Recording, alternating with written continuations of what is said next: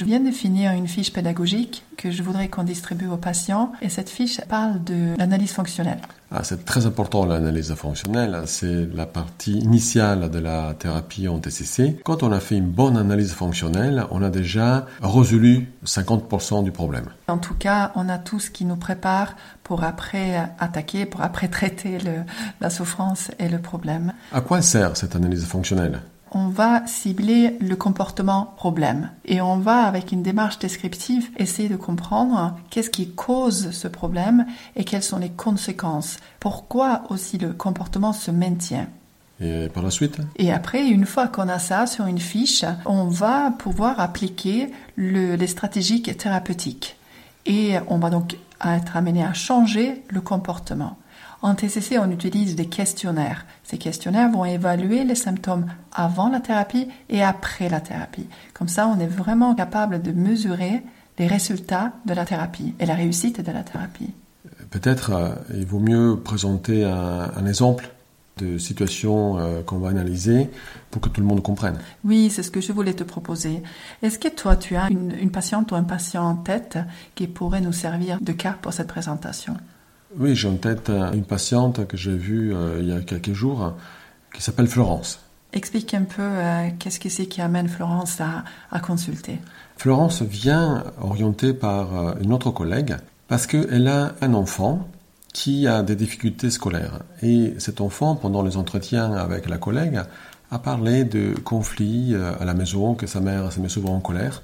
Et donc, la collègue a suggéré à la patiente de venir me voir. Si je comprends bien, c'est son fils qui se plaint des, des comportements de la mère. Oui. D'accord, ok. Donc je la vois et elle me dit voilà, je viens vous voir parce que j'ai des excès de colère. Je me mets souvent en colère. Je souffre également de claustrophobie. C'est quelqu'un qui ne pouvait pas prendre le train, ne pouvait pas voyager en avion. Et maintenant que les enfants sont euh, grands, ils ont euh, entre 12 et 20 ans, oui. Elle voudrait aussi partir en vacances avec eux, un peu plus loin que là où on peut aller en voiture, et elle est un peu triste de ne pas pouvoir le faire. Donc il y a deux plaintes.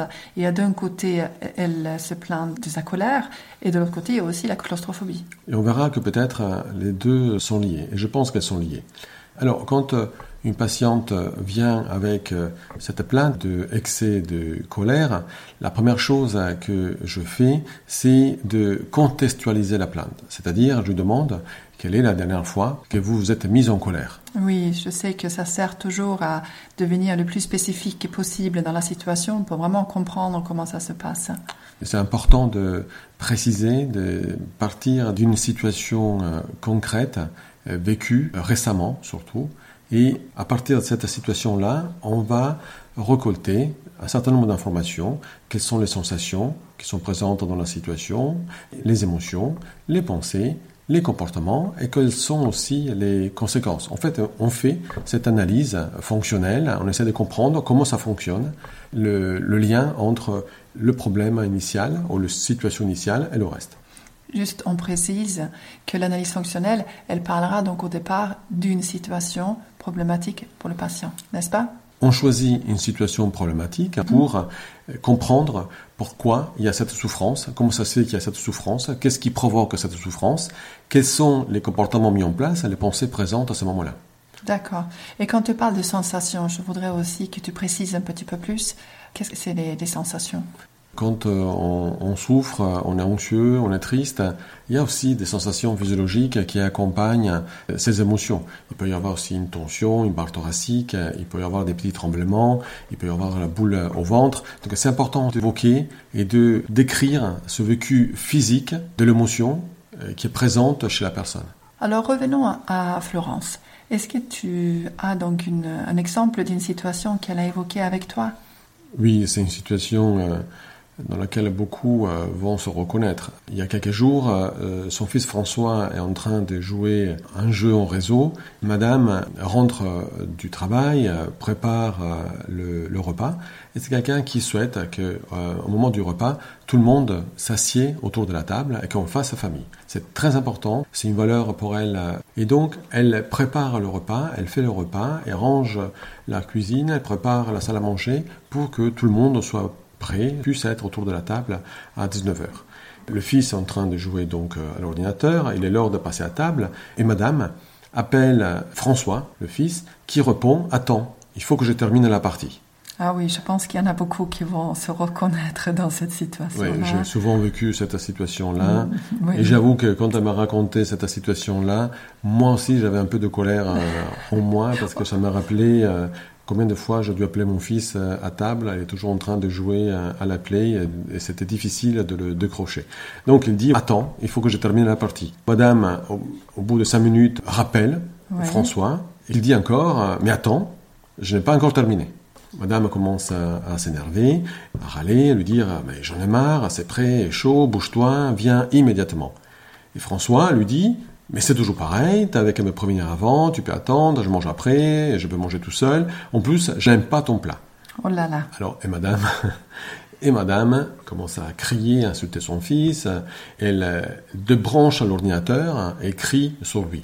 Voilà, ça c'est la, la situation qu'on a évoquée. C'est une situation un peu complexe. Disons que c'est une situation dans laquelle madame prépare à manger, fait quelque chose pour le bien de tout le monde. Tout le monde profite de, ce repas. Les enfants devraient être à table, devraient même l'aider à préparer la table. Ils sont en train de jouer. Elle fait tout et elle appelle les enfants pour qu'ils soient à table. Il y a le mari qui arrive aussi du travail et il commence à, il devrait manger, il commence à manger. Sauf que dans cette, dans ces conditions-là, tu imagines bien que tout le monde se fait la gueule, il y a une tension qui est très forte et à la fin, il dit, bah, allez, va jouer à tes jeux, euh, je veux plus te voir jusqu'à demain. À partir de cette situation-là, on va décrire les émotions. Bah, tu peux imaginer quelles sont ces émotions. J'ai pas trop de mal à imaginer euh, ce que Florence a pu ressentir, aussi bien pendant euh, la crise des colères et après aussi.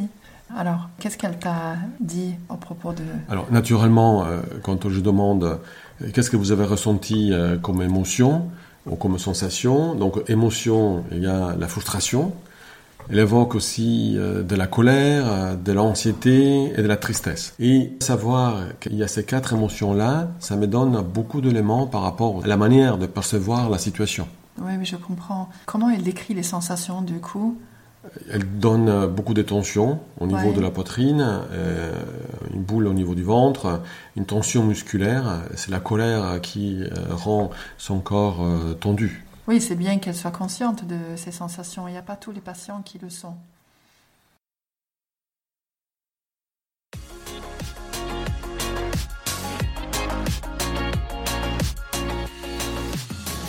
Tu avais dit au début que les pensées et les émotions étaient liées.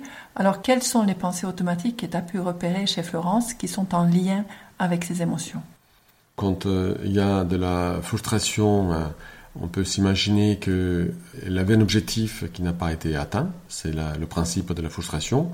Ensuite, on a vu qu'il y avait la colère. Oui, parfaitement. C'est quand on a un ressenti que quelqu'un n'a pas respecté c'est un sentiment d'injustice, euh, on ne se sent pas respecté. Après, il y a l'anxiété. Oui, c'est qu'on anticipe un danger.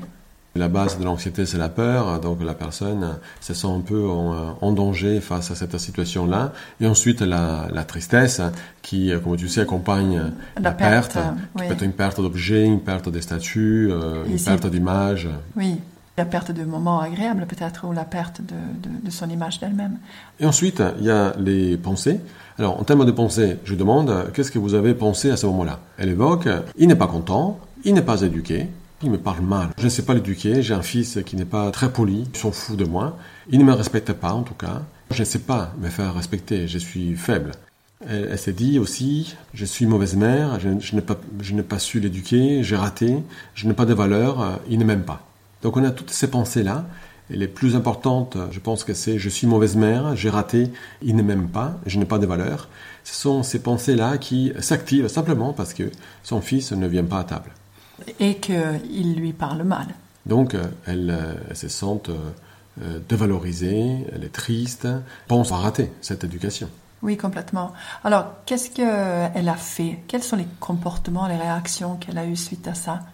De branche ordinateur, elle crie sur l'enfant, elle essaie de mettre de la pression, de l'obliger à venir à table. Elle prend sur elle, elle crie. Donc elle a ces comportements-là de violence, d'agressivité, pour amener l'enfant à s'asseoir avec toute la famille. Elle y arrive finalement. Du coup, comment elle se sent après? Quelles sont les conséquences de ça? Le repas, il n'est pas très agréable. Eh oui, j'imagine. Mais en même temps, elle s'est dit, voilà, on est tous là, on est en famille, mais tout le monde se fait la tête. Euh, ce n'est pas agréable de manger dans cette, euh, dans, dans cette ambiance-là. Mais au moins, il mange correctement plutôt que manger froid, plutôt que manger un sandwich, manger au grignoter quelque chose. Elle a l'impression aussi finalement de bien nourrir son fils. Alors j'imagine que tu as déjà des hypothèses de travail par rapport à cette première situation. Cette euh, situation euh, évoque une, une, souffrance chez madame de se sentir nulle, incapable et bonne à rien, suite à cette difficulté avec son fils qui veut rester devant l'ordinateur. Donc l'hypothèse, c'est que c'est une personne qui est très sensible à cette perte de valeur, que quand les choses ne sont pas réalisées parfaitement, comme elle le souhaite, quand ça ne correspond pas à comment elle voudrait que les choses euh, se déroulent, elle se sent euh, responsable, elle se sent euh, incapable d'obtenir un bon résultat et qu'elle est très sensible en fait quand les choses vont mal et quand elle fait des erreurs. Oui, je vois ce que tu veux dire. Il y a peut-être les traits un peu perfectionnistes aussi là-dedans qui pourraient éventuellement expliquer ce, ce fonctionnement-là. Dans la discussion avec madame, on a évoqué d'autres situations qui faisaient émerger un trait perfectionniste. Par exemple, il y a une situation où elle rentre le soir, elle est en train de se reposer quelques instants sur son canapé avant de reprendre le travail à la maison et elle aperçoit une trace sous la vitre. Alors, c'est une situation qui est très intéressante parce que c'est vraiment une situation banale, cette situation-là. Donc, je lui demande qu'est-ce qu'elle va faire? Elle me dit, je me lève et je vais nettoyer. Ah oui. J'espère que ça, ne t'arrive pas. je pense que ça m'arriverait pas, effectivement. je lui propose, qu'est-ce qui va se passer si vous ne le faites pas? Si vous restez sur le canapé, il y a cette trace-là devant les yeux, vous êtes en train de, de regarder la télé, et là, elle me dit, j'aurai beaucoup d'anxiété, j'aurai beaucoup de tristesse, et il y aurait une tension interne. J'aurais vraiment, euh, je serais tendu, j'ai envie d'aller vers cette fenêtre, euh, enlever la trace. Oh là là, la pauvre madame. Oui, elle va effectivement être perfectionniste. Elle s'est dit, il y a une trace sur la fenêtre. Donc je lui dis, ben, oui d'accord, il y a une trace, et alors? Bah, S'il y a quelqu'un qui vient, vous imaginez, il va voir euh, qu'il y a une trace sur la fenêtre.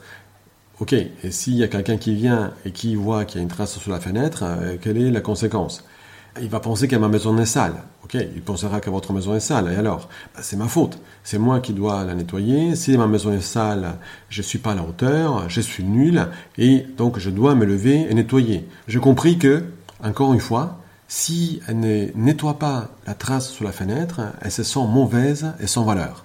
Oui, on va revenir encore une fois à cette croyance.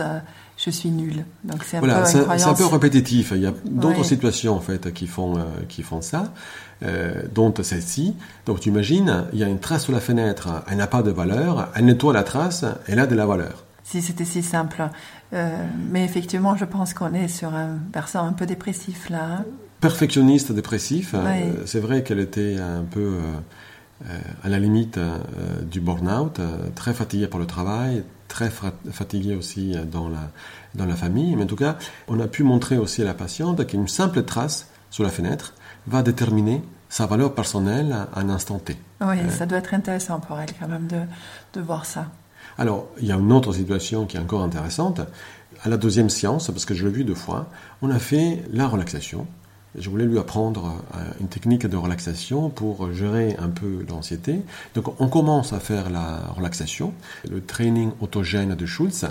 Elle se met sur un fauteuil, elle écoute simplement ce que je lui dis, je la guide dans cette relaxation.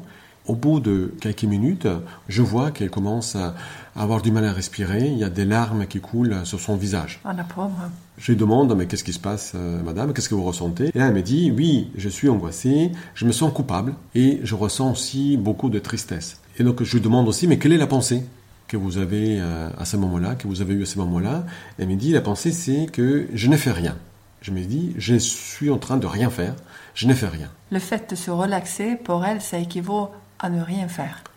Le fait de ne pas faire quelque chose d'utile, selon elle, de penser à elle, c'est une source d'anxiété, c'est une source de tristesse, de culpabilité.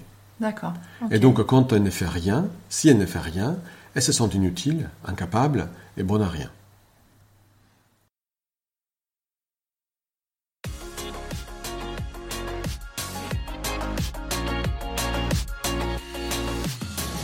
Donc là, on a analysé euh, trois situations. Et à partir de ces trois situations, on fait un état de la question. Euh, on va de là pouvoir euh, faire euh, ressortir les croyances conditionnelles et inconditionnelles. Oui, tu as raison. Le, but des trois situations, c'est n'est pas faire une thérapie sur ces trois situations, parce qu'il y a des dizaines de situations, des centaines de situations qui rendent la personne en difficulté. Par exemple, quand on pense à la situation de la relaxation, que ça la culpabilise de ne rien faire, on peut imaginer qu'elle n'a pas la possibilité de s'installer quelque part, lire le journal, ne peut pas s'installer sur une terrasse de café, prendre un café. Oui, donc c'est en fait une personne qui saura jamais se ressourcer naturellement parce qu'elle ne sait pas vraiment prendre soin d'elle parce qu'il y a une culpabilité qui surgit. Hein. Quand elle prend soin d'elle, c'est du temps perdu en fait. Elle se sent coupable par rapport à ça et donc elle ne peut pas prendre soin d'elle. Elle a aussi très peur de faire des erreurs, elle a très peur dans son travail aux impôts de se tromper dans les dossiers, d'oublier des papiers, elle fait des vérifications, elle a très peur de, de faire des fautes. Euh, elle voudrait aussi que son fils soit content, que son mari soit content, elle voudrait que tout le monde soit content. Oui, ça fait partie du perfectionnisme. Donc il y a ces traits de perfectionnisme et quand euh, on travaille sur euh, les situations qu'elle évite, les situations qui posent le problème, par exemple, on trouve qu'elle souffre si elle oublie un document du dossier, si le lit de son fils n'est pas fait quand elle sort au travail, si elle dort plus longtemps le matin, elle se sent coupable, si elle s'installe sur une terrasse de café, elle se sent coupable, s'il y a une tasse dans l'évier, elles se sent coupables, il faut qu'elles soient mises à, sa place, à laver. Oui, donc elle s'impose vraiment beaucoup de règles. Hein. Il y a beaucoup de règles, il y a beaucoup de choses qui l'amènent à souffrir, et il y a beaucoup de choses aussi qu'elle évite de faire. Elle évite aussi de prendre un bain. Tu vois pourquoi elle ne prend pas un bain, par exemple? Ah Oui, complètement, parce qu'elle va avoir l'impression qu'elle fait rien d'utile. Elle a l'impression de perdre du temps en faisant un bain, hein, elle a le sentiment de gâcher de l'eau. Elle prend plutôt des douches, mais des douches avec la porte ouverte. Pourquoi la porte, elle doit être ouverte Parce qu'elle est claustrophobe. Elle est claustrophobe. Ah oui, c'est vrai. Elle ne peut pas... On n'a pas traité la claustrophobie, là. On n'a pas vu des situations euh, sur, euh, qui parlent de sa claustrophobie. Mais sont toutes les situations où elles se sentent enfermées. Euh, le train, le bus, parfois la voiture, quand, il y a, quand la voiture est pleine de monde. Est-ce que ça, c'est quelque chose sur lequel vous avez finalement travaillé ou c'est pas encore en cours? On va y arriver à la claustrophobie si on fait l'analyse des, règles qui sont présentes. Aujourd'hui, comme tu l'as dit, elle est perfectionniste. Donc, si l'autre n'est pas content, elle se sent très mal. Elle a l'impression que l'autre ne l'aime pas. Si ce n'est pas parfait, elle pense qu'elle n'a pas de valeur. Si elle fait une erreur, alors elle pense qu'elle est nulle. Et ces règles-là viennent de l'analyse de ces trois situations-là et de questionnement sur d'autres situations que la font souffrir et d'autres situations qu'elle évite. Donc, pour éviter de souffrir, comme tu as dit, il faut être parfait. Quand on est perfectionniste, c'est qu'on croit que tout doit être bien fait, tout le monde doit être content et que je suis totalement responsable, surtout dans le cas de Florence, je suis totalement responsable du bien-être de mes enfants. Alors j'imagine que tout ça n'a pas commencé euh, là, hein, hier il doit y avoir toute une histoire qui a mené à ce fonctionnement-là. Est-ce que tu as des idées? Est-ce que vous avez pu euh, évoquer quelles pourraient être les causes de son passé qui ont pu amener euh, Florence à la souffrance actuelle? C'est très intéressant la question parce que euh, parfois on n'a pas besoin d'avoir toutes les informations du passé, mais c'est très intéressant quand même d'arriver à expliquer, de comprendre comment ce type de fonctionnement-là s'est construit chez Florence. Quand on regarde l'histoire de Florence, on trouve que le père était un immigré qui est arrivé en France avant la naissance de Florence. La situation sociale et économique de la famille était très difficile. Le père, c'était quelqu'un de violent, d'agressif, peut-être très stressé, anxieux, avec une estime de lui-même qui devait être très basse. La mère était effacée et Florence avait aussi un frère qui était traité comme un enfant roi. Le père exigeait qu'elle soit la première de la classe. C'était très important qu'elle ne fasse pas d'erreur. C'était très important qu'elle réussisse et qu'elle soit la meilleure. Elle ne pouvait pas rester sur le canapé, parce que quand son père rentrait le soir et voyait Florence sans rien faire, il a frappé. Et quand elle avait de mauvaises notes, son père l'enfermait dans un placard. Florence était maltraitée par euh, ce père. Et là, je pense que tu trouves le lien avec la claustrophobie. Oui, tout à fait, avec la claustrophobie et aussi avec le schéma perfectionniste, hein, complètement. Hein. Tout très à fait. punitif, avec un schéma de punition euh, très activé aussi. Penser qu'il fallait pas faire d'erreur, qu'il fallait réussir, c'était quelque chose qui était tout à fait adaptatif, parce que c'était le seul moyen pour éviter les punitions euh, de la part du père. Il y avait aussi des, insultes, il y avait des reprobations, il y avait, euh, lui disait, tu vas rater ta vie, t'es nul, t'es bon à rien, tu fais rien, bouge-toi. Et euh, la seule manière pour éviter d'être enfermé dans un placard et euh, toutes ces punitions-là, c'était de donner son maximum, de euh, réussir les études, d'avoir de bonnes notes. Donc la bonne note n'était pas valorisée à la maison, lui servait simplement pour ne pas être frappé. D'accord. Alors, quelles sont les stratégies thérapeutiques que tu mets en place pour, euh, pour ce patient?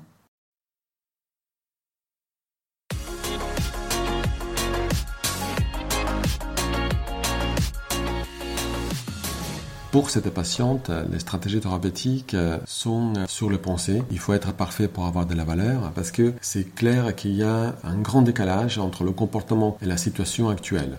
Aujourd'hui, elle est dans un couple, son époux n'est pas son père, les enfants ne sont pas des dictateurs, elle est dans euh, cette situation où elle pourrait se sentir euh, libre, mais ce passé avec euh, ce père très violent, très agressif, où elle a mis en place des schémas de comportement et des schémas ou des croyances que le monde est dangereux, qu'il faut travailler tout le temps, il faut se battre, il faut jamais s'arrêter, il faut continuer à travailler tout le temps, ces croyances-là ne sont plus adaptées aujourd'hui. Et aujourd'hui, elle continue à faire, à vivre, à travailler et à penser avec ces mêmes types de, croyances-là et ces mêmes types de chemins. Et il faut que tout le monde soit content pour que se sente mieux. On va travailler les croyances qu'on a évoquées tout à l'heure. Il faut être parfait pour avoir de la valeur. Est-ce vrai? Quand je m'installe sur une terrasse de café, j'ai le droit d'être installé. Et je m'attends que même si elle est d'accord, qu'elle a le droit, cette situation-là va activer de l'anxiété.